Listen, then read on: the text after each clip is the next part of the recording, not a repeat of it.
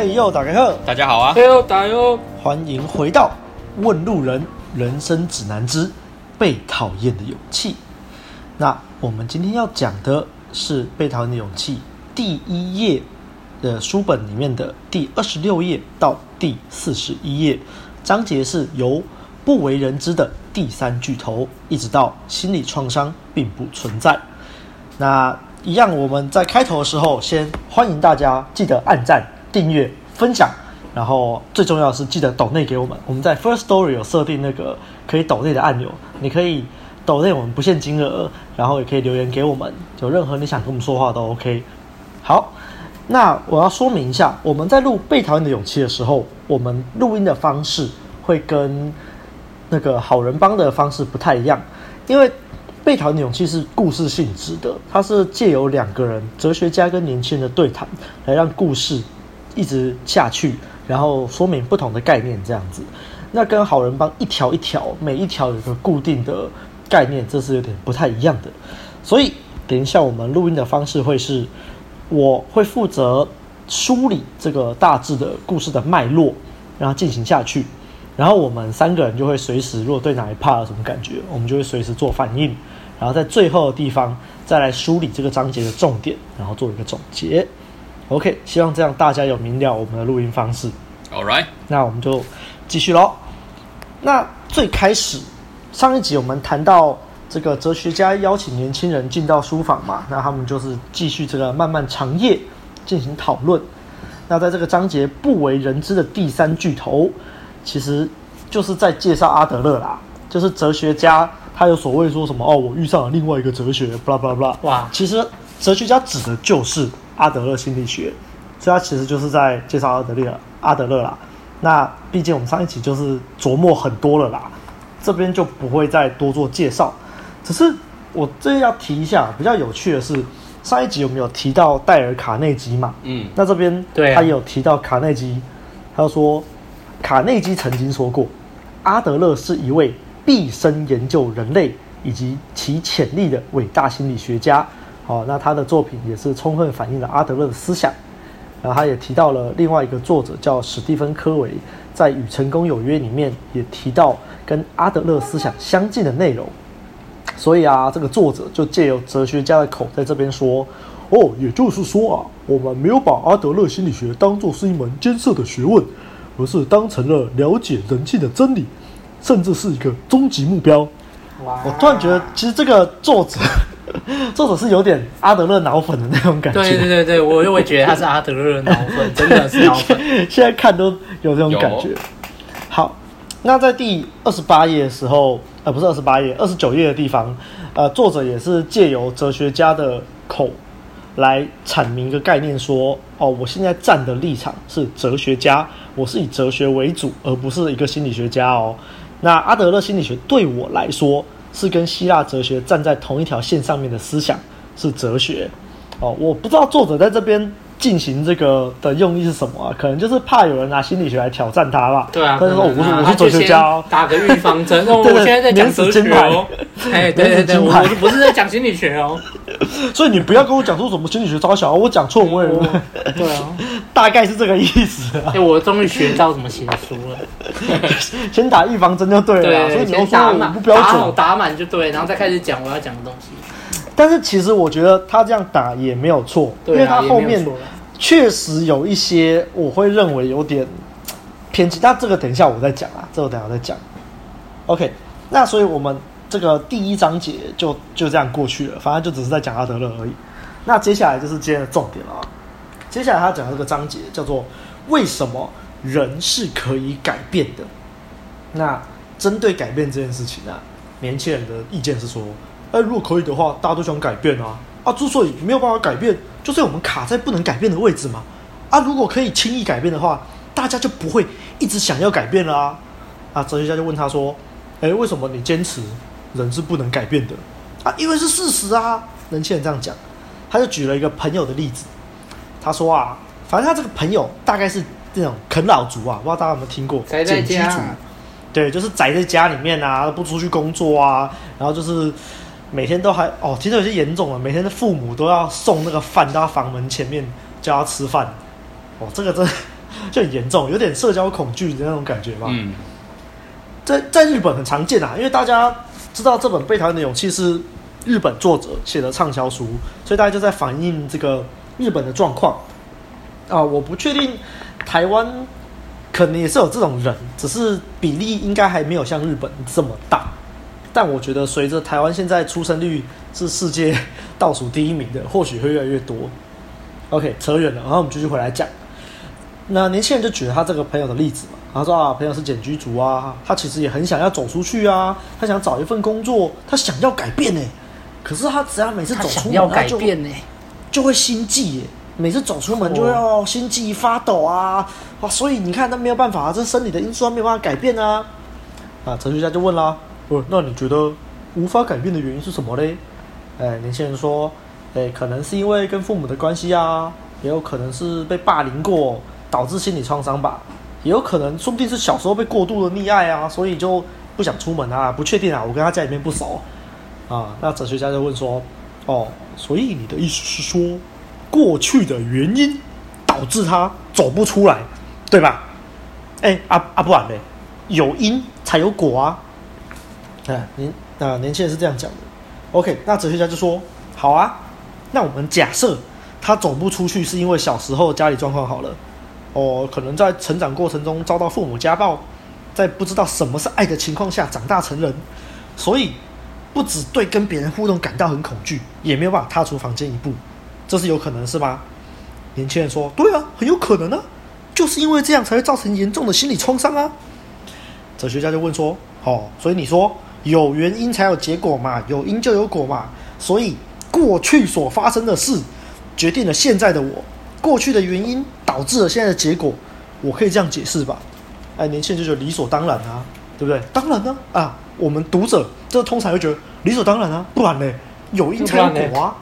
啊，你看这个作者这边铺梗，好，哲学家就开呛喽，呃，开呛吗？好，开始说，好啊，如果真的如你所说，过去的事会决定人的现在，那会不会有点奇怪？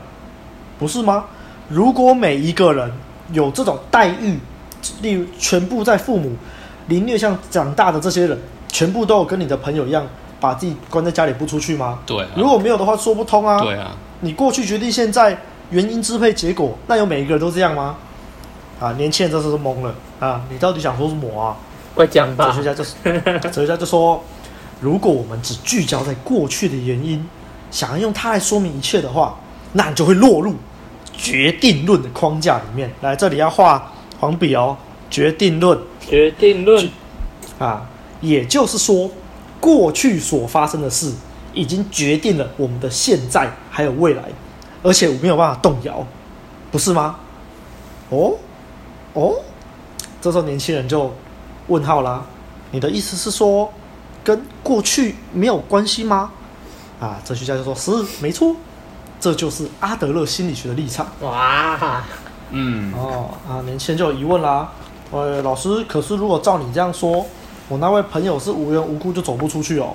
啊，如果你觉得这跟过去发生的事都没有关系的话，这我觉得绝对说不通啊。他把自己关在家里面，一定有什么原因嘛？啊，不然你要怎么解释这一切？哦，这地方哲学家说，嗯，确实你这样的话没有办法解释。所以阿德勒心理学认为。我们应该追究的不是过去的原因，而是现在的目的。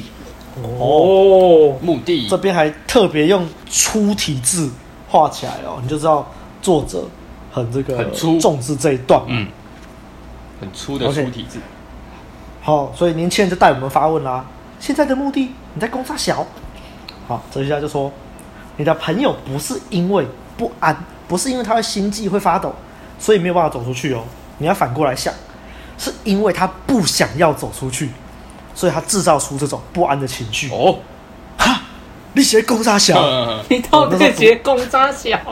我那时候读到这里，我就是这种感觉。直接反过来，对，没错。大家大家说什么东西啊？OK，好，哲学家就进一步解释了哦。你的朋友是先有了不想要外出这个目的。所以他为了要达成这个目的，他的手段是什么？就是制造出不安跟恐惧。那阿德勒心理学称这个为目的论。OK，一样，拿出你的黄笔，把这段画起来。决定论跟目的论，这是一个二元，有没有？就像红药丸跟蓝药丸一样，把目的论跟决定论就是故意啊，那你还一边画蓝色一边画红色的。OK，所以年轻人都说反应就很大嘛。开什么玩笑啊！制造出不安跟恐惧，所以你觉得我朋友是装的哦？哲学家这时候说啦，不是装的，我相信你朋友的感受是真的。感受到那些不安跟恐惧都是真的，说不定你朋友还会严重到头痛，会有或拉肚子，但是这些症状都是为了达成不要外出的这个目的而制造出来的。哼，哦，我相信我那时候读到的时候，真的觉得 what the fuck 啦。我我我就读到这边的时候，我就觉得哇，这是什么走火入魔的东西呀、啊？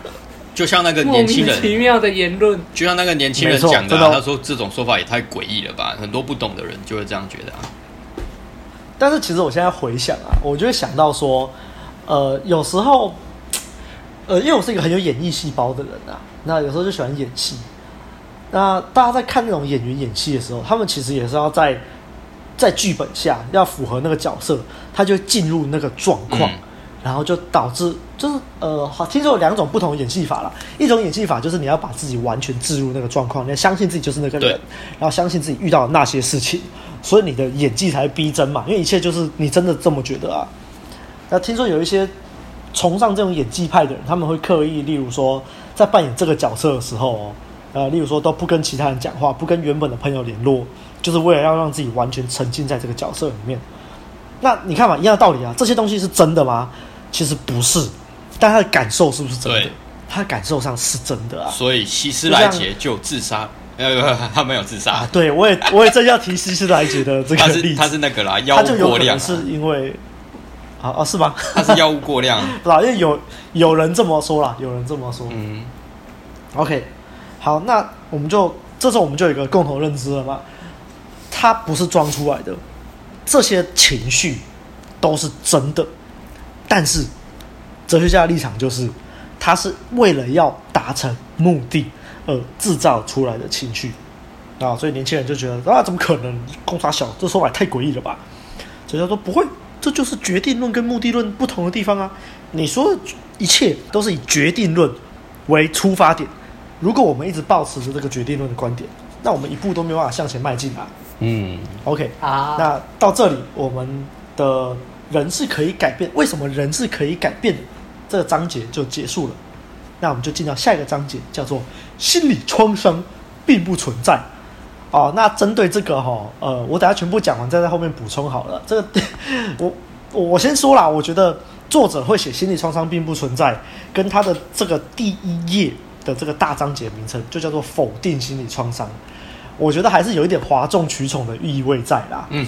因为阿德勒原本的说法应该是没有这么偏激的。嗯，OK，好，那我们就继续。欸，我想先说一下，就是我们 Okay. 我们上一支有提到那个阿德勒的介绍的时候啊，有提到说他跟那个弗洛伊德原本是在同一个学会里面的嘛。啊，后来因为学说的对立而造成说阿德勒他自成一家，然后就脱离了对弗洛伊德。那其实这里其实就还蛮明显的啦，就是那个。过去的原因造就现在的结果，其实就就是阿德勒他啊，不就是弗洛伊德他典型的学说啊，没错。因为弗洛伊德他常常在讲什么，就是小时候成长的过程当中所受到的心理创伤，会导致长大以后的一些呃一些比较。比一些一些比较异常的行为，像是他很常讲那个嘛，那个口腔期、性器期跟肛门期那个，你你如果就是口腔期没有受到满足的话，你长大以后可能就会抽烟、酗酒这样，然后那个性性器期不满足就会怎样怎样怎样，这其实就是过去的原因会导致你长大之后的结果，但阿德勒他否定这一点。就会变成说，把它改成是目的论这样子，那当然就会跟弗洛伊德的学说造成对立啊，嗯、对吗？那对，好，那那个目的论，我想到的是啊啊，那个亚里士多德里面的四因说，四因说就是阿德勒，呃，一直讲错，就是亚里士多德的那个很有名的一个学说，四因就是四个四种因素：质料因、形式因、动力因跟目的因。这个大家可以去查。那因为我们在第一第一页还是谢子的时候，我们有看到那个哲学家他有提到说，就是他是以就是希腊哲学为基础，然后去去学阿德勒这样子嘛。然后对，这就很明显的就是跟亚里士多德有连结啦。因为四因说里面的目的因，嗯、就是在说事物追求的目的，就是就是只是说，例如说为什么为为什么会有下雨这件事情？如果你是以质料因来解释的话，可能就会说哦，因为有水呀、水汽嘛，水水汽是质料，所以会导致下雨。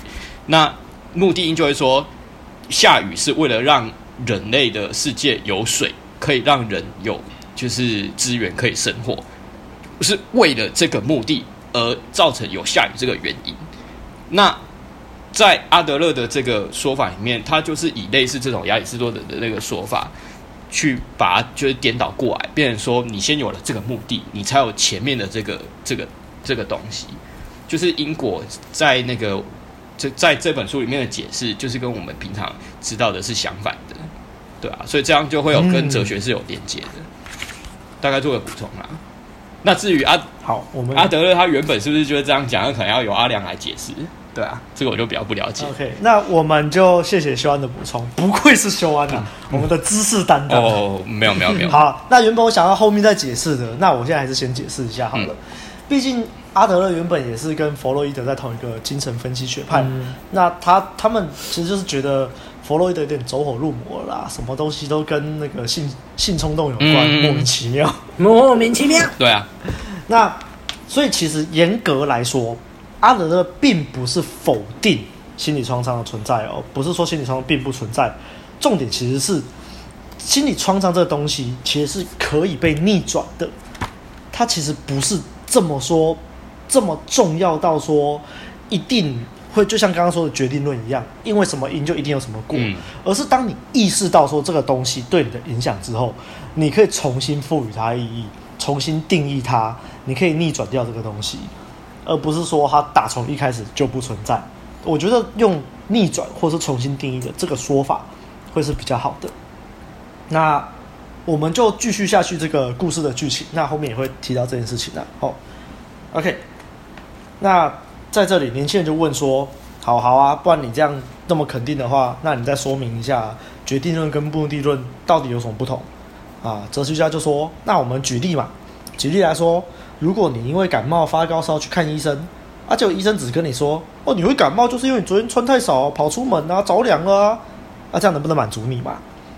年轻人说：‘不行啊，我我才不管我感冒的原因是因为穿太少淋到雨，这这不重要啊。’重点在于说，我感冒发烧让我很不舒服的这个症状。那如果你是医生，你就应该要开药或打针，给我专业的处置，把我治疗好啊！你在那边跟我讲这些原因有个屁用啊！那哲哲学家在这里就说：哦，可是那些从决定论出发的人，例如一般的智商师或者是精神科医师，都会跟你说，你现在所受的痛苦是因为过去的某件事情。啊，这就是弗洛伊德啊。安慰你说：哦，这不是你的错，就结束了。啊、呃，所以有关心理创伤的讨论都是决定论的典型。哎，这里我还是要嘴炮一下啦。他说什么？一般的智商师或精神科医师都只会这样跟你说。这个作者难怪前面要打免责声明啊，就是脑粉写出来的嘛，脑粉写出来的。可是这句话其实会比较偏激啦。可可可是可是真的很多人在呛智商师跟精神科医师都只会这样，真的超多人在呛。这是有个北兰，其实也不是全部都这样啊。对，不是全部都这样，而是因为大家都知道，像。他这里说了嘛，有三个，这里有三大学派嘛。他他所谓的就是那个弗洛伊德、荣格跟阿德勒。可是说真的，心理的学派超多的，甚至还有什么女性主义学派，杀小的。嗯、所以当呃一般来说我们在考要考智商师的话，你一定会有你特别偏好的学派，但基本上你要考智商师，你一定要全部的学派都知道，都要会，你至少全部都要。有一定的概率。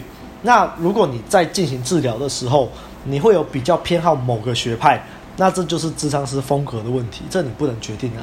那他或许，我觉得他如果在这里直接直接像精神分析师，那可能就比较对，哦、因为确实，弗洛伊德那派精神分析师，他们就是会比较着重在过去的因，然后听你在讲的有的没的。对，直接这样呛，我是觉得有点难怪他前面要写敏哲生命啊，直接得罪了。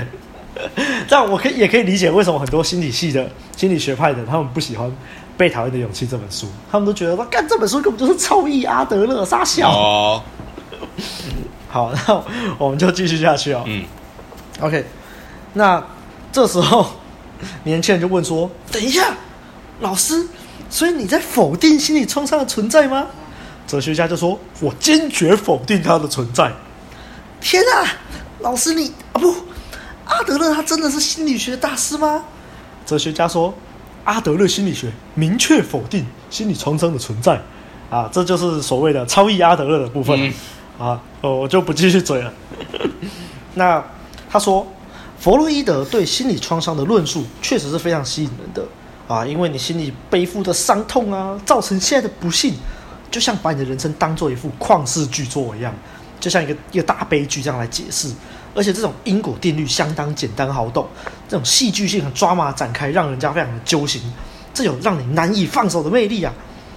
但是阿德勒在否定心理创伤的相关论述中是这么说的：无论任何的经验，它本身并不是成功，也不是失败的原因。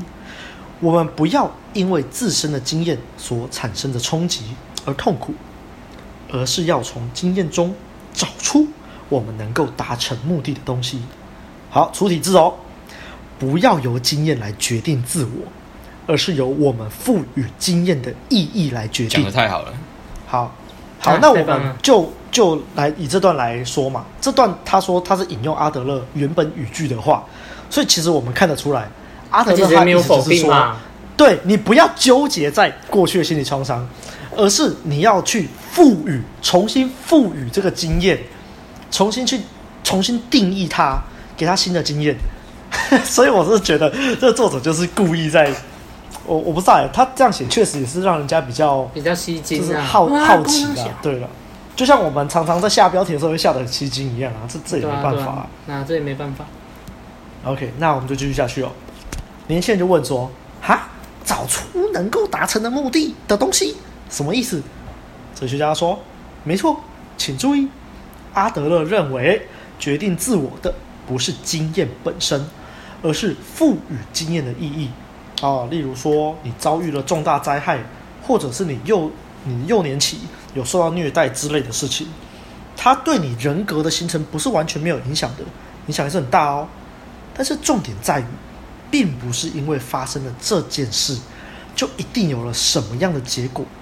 我们是借着赋予过去的经验。你给他什么意义，来决定自己的一生？人生不是别人给的，是我们自己选择的。决定要怎么生活的，是我们自己。嗯、啊，原来是这个意思啊！其实我那时候一开始在看这本书啊，二零一六年看这本书，看到这里的时候，我就已经如雷贯耳啊！就哇操，哇操，这个这个想法也太太酷了吧！说真的，一时间你难以接受了。就，呃，大家也知道，我之前有说嘛，我年轻的时候是一个非常愤世嫉俗的人，都觉得啊，什么事情都是别人的错啊，怎样啊，害我怎样怎样，所以可以想象到，我看到这个时候，就觉得说，杀小，所以他意思是说，我以为是别人的错，但是其实不是别人的错，是我自己要让我自己变这样的喽，公杀小啊，跟你讲，超级不能接受，脑袋炸开，对，所以。我那时候这样想嘛，在下一页三十六页，年轻人就直接呛了。我那时候真的觉得年轻人把话都讲出来了。年轻人就说：“啊，所以老师，你认为我朋友是自愿把自己关在房间里的吗？是自己的选择？你不要开玩笑啊，他不是自愿的，他是被逼的，他逼不得已才变现这样子，好不好？”所以他就说：“不对，假设你朋友认为自己因为受到父母虐待，所以无法适应这个社会，那是他心目中。”有一个如此所想的目的，哈？什么目的？OK，那近在眼前的第一个目的就是不要外出啊！为了不要外出，制造出不安和恐惧的感受嘛。前面说过了嘛。年轻人就问：啊，为什么不想走出去？这才是问题的所在啊！那哲学家回说：那你就想想看呐、啊，如果你是他的父母的话，你看自己的孩子这样关在房间里不出来，你会有什么感觉？哦，当然会担心啊！我担心要怎么样才可以让他重返社会，怎么样帮他恢复精神？呃，教育自己的孩子，我这样教育孩子的方法是不是有问题？我一定会认真的想，用尽一切努力帮他回到人群里面。啊，哲学家就说了，问题就在这里啊！只要他不出门，他一直关在房间里的话，父母就会担心他，他就可以得到父母对他的关注，他就会像我们会去对待身上的肿瘤，非常小心翼翼的对待他一样，父母就会非常小心的对待自己。那相反啦，如果今天从家里走出去，他就会变成谁都不会多看一眼的大多数人，一般人被一堆陌生人包围，这么平凡无奇的一个我，啊、甚至是。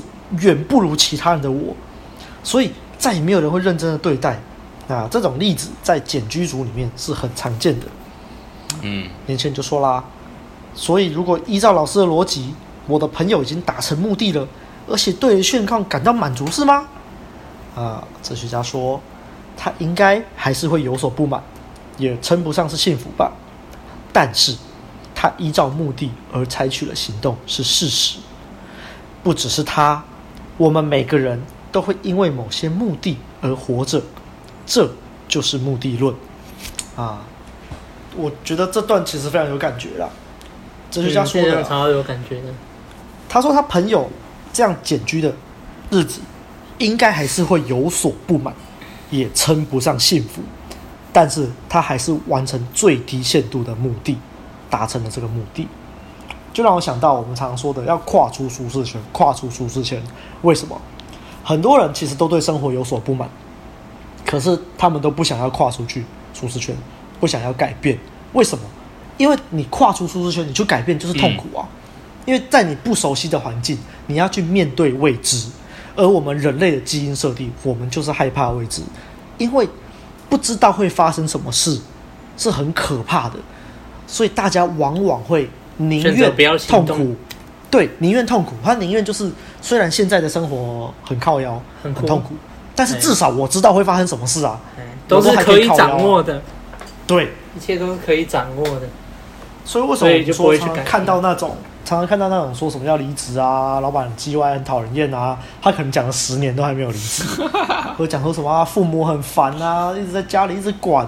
但他们也不会叫他们说啊，不然你搬家啊，你搬出去不就好了啊？可是日本这些的借口也不会搬家啊。其实在这里就是跟哲学家说的一样，他至少有满足了这个目的。OK，那而且就是一种合理化，其实我们的身体会自己帮我们心中的那个目的去合理化。像是有时候，其实你不想要去上班，你就会觉得很焦虑，然后就觉得说哦，我现在好像有点不太舒服。对啊，对对对对对，对，真的是很。其实身体就会一直去帮自己合理化，很很恐很恐怖。你有你如果像以前的我，我完全不能察觉到这种事，我就会觉得说没有啊，我真的是就不舒服啊，你干嘛一直叫我去上课？嗯、但是其实你的身体就开始帮你就是合理化，帮你排，就是在他在排斥那些东西，然后提醒自己说啊，那是不好的，不好的，不要去那样做，那个防卫机制就开始。那个防卫机转就开始运作，嗯，而且、其实你心底啊，你最心里都知道你在骗自己。但是如果有别人点醒你哦，例如说什么啊，你在装病啊，怎么怎么可能？一天到晚不舒服，还会生气哦，哦，怎么可能是装的？我就真的很不舒服啊，感很有感哎，妈的，防卫急转，防卫急转，哎，所以其实这一章啊，到这里就差不多结束了，就是。后面我继续讲啊，年轻人就是说，哎、欸，你这样讲让我很难以接受啊，我朋友。然后哲学家就说，好了好了好了，你朋友的事情我们再讨论下去也不会有结果啊，而且他当事人就不在，这样不好。我们想想其他例子。年轻人就说，好啊，不然这例子怎么样？这是我昨天经历过的一件事情。啊。哲学家就说，哦，说来听听。OK，那今天我们的故事导读就到这里结束了。那我们。接下来的故事内容，第三十八页，我们下一集的时候会再继续讲。嗯，那我们来结论一下今天讲的几个重要的东西。我觉得第一个重要的东西就是他介绍了决定论跟目的论这两个东西，然后点出了我们其实大众常常思考的是用决定论的这种方法来进行思考，因为什么什么原因而导致了什么什么结果。但如果你用目的论来思考，反推回去的话，一切都完全不一样了。因为你为了达成什么什么目的，所以你创造出了什么什么样的原因。嗯，哇，跟你讲，这东西真的是，如果你今天听我们节目第一次听到这东西，你应该也会觉得难以接受。说真的啦，第一次看到这东西，超级谁都不能接受啊，超级难以接受。我常常那时候我在看这本书的时候，我常常会看一看，我就把书合起来，然后就是闭着眼睛，他说：“干，我刚刚在读了啥小啊？什么意思啊？” 我真的会有这种感觉，它真的不是这么容易就可以接受的东西。但是就像我们刚刚说的嘛，你会赋予你的这个，你会赋予自己这个原因。我们一样，我们回到问路人的这个专业，我们是人生与两性嘛，两性与人生嘛。那我们来讲搭讪这件事情。常常啊，我们遇到那种刚开始要去搭讪的人，你叫他去搭，他会说什么？呃，不要，很奇怪啊，什么的，那边灯很亮啊，灯很亮，那边都是人啊。他们都会看着我，很奇怪啊！女生会不会报警啊？呃，我我觉得好像身体有点不太舒服啊，不然今天算了啦，下次再上啊。这个其实就是非常典型的合理化，啊、非常非常典型的。哦，我我今天不要搭讪，我今天衣服没有穿的很好看。下次啦，下次我等我穿好看一点再去搭啦。对，所以你看，你的身体就是为了让你达成这个不要去行动的这个目的，而捏造了这些情绪，捏造这个恐惧的情绪，所以你会你的恐惧是假的吗？不是，这恐惧超真的。你有搭讪过的人就知道，对吧？它超可怕的。你说怎么会这样？是啊，真的要这样吗？这样超奇怪的。可是有搭讪过的人，共同点都是什么？大家都知道，你搭讪前都怕到靠腰。可是如果你去开场玩，就算你被拒绝了，就算你三秒就被拒绝了，你回来你就觉得，哎，其实好像。也没什么哎、欸，呀，好像也就这样而已，因为你的身体就给你合理化了啊，因为你都已经做出行动了，你的心智其实是跟着你的身体的，所以我就讲我朋友说的一句话：你心理你跟身体，你如果单独分开看的话，这是不行的，你就是要结合在一起看。那这个在被讨厌的勇气后面的章节其实也有谈到这一件事情哦，那我们就到后面的那个时候，我会再来讲解一次，所以。这一章要告诉我们重点，其实就是这样。你用目的论来思考，它可能会违背你以前生活到现在所有的尝试，就觉得他怎么会这样？但是我以过来人经验来说啦，真的有差。嗯，当你学会用目的论看事情的时候，哦，很，很多东西超变态，会突然看得很透彻，真的，真的会很变态。你而且以前都会以为是什么时候，你都会呛得特别的凶，真的，敢打脸打超凶。对，因为你都会知道为什么他会这样。然后就直接戳破他，直接直攻他的核心。你这样不行，你这样不行，怕你你就不给人家台阶下，你不给人家台阶下，人家就会爆。原来原来凶悍是这样来的啊！我终于懂了。因为后来我都用目的论去看自己的学习。原来凶悍是这样来的啊！我终于懂了。哎，凶悍，我觉得你这本书可能没有看很熟啊。这本书后面就有讲到。你只能把马儿牵到水边，你不能 逼他喝水。我怎么觉得你一直在逼人家喝水啊？没有啦。你看，你看，你看。我跟你讲啊，以前以前我在跟妹子互动的时候，阿汉都会跟我说：“啊、呃，阿亮啊，不能这样，你都不给妹子台阶下啊。”啊，现在我都会超懂给妹子台阶下的。反观阿汉现在都不给学生台阶下。没有啦，我那之前呢，前期现在不会。嗯，好好，很好啊。OK 啊，对啊，而且其实这个目的论还有一个东西啊，就是现在就是大家都在讲的情绪勒索了，其实也是、哦、其实也是目的论啊，像是台湾家长最会讲的，哎、欸，我今天我今天每天回来啊，报答你啊，叫你写功课啊，叫你读英文，啊，其实我是为你好啊。哦，嗯，对啊，而且他的目的就是怎样？两位你觉得家长的目的是怎样？要为自己好啊，对啊，就是为了自己好啊。其实他只是想，就是那种控制欲啊，他想要把你控制的好好，然后让自己得到安心。对啊，其实最终还是为了自己。那那那个目的就在那里啊。其实你之后就是学会了目的论以后，你就会看到那个最透彻的那个核心重点。所以为什么？我觉得华人好像常常会有这个问题啊。我们就算不谈情绪勒索，很多华人的家长在跟自己的孩子沟通的时候，嗯、常常都有问题。就是例如你明明是想传达关心，但他们可能就会用一种很奇怪的方法，例如是骂你啊，嗯、呃，说什么啊，你出去外面整天都在外面混，那怎么可以啊都不回家？那说明其他的意思是说，那个就是爸妈会想你啊，可以常常来家里面看一下，就留在家里面陪陪爸妈啊。但通常华人的父母长辈都不会这样讲话，他们就会用骂，就骂一骂，骂一骂，孩孩子就离家出走了。对对，对，而且有一些更变、更病态的那种父母，他会觉得说，没有看到你的时候，他会一直很担心，然后就会很焦虑，然后一看到你回来的时候，他就把他身上所有的焦虑丢到你身上。然后用愤怒的、啊，都是你呀、啊，都是你这样，所以怎样怎样，害我现在身体都不好了之类的。对啊，我在那边晚上没有饭吃，然后你也知道我现在老了，我要怎么骑车骑这么远啊？你也不回来帮我买饭吃，那、啊、这样还是我的儿子吗？很亲身经验哦。那那请问阿汉，如果现在一直遇到这种事情，该怎么办？其实我我不要问我啦，其实我很不好啦，我都是直接吵架拍的。哦，OK，哇嗯，对啊，问我不好，问我不好，对。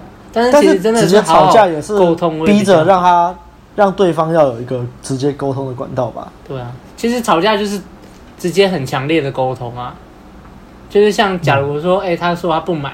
但是我就会觉得说啊，楼下也有东西吃啊。其实你就只是因为说楼下吃腻了，所以才想要吃外面，然后吃外面你又懒得跑那么远，对啊，所以才会蹦出这些东西的。你都直接这么打脸了？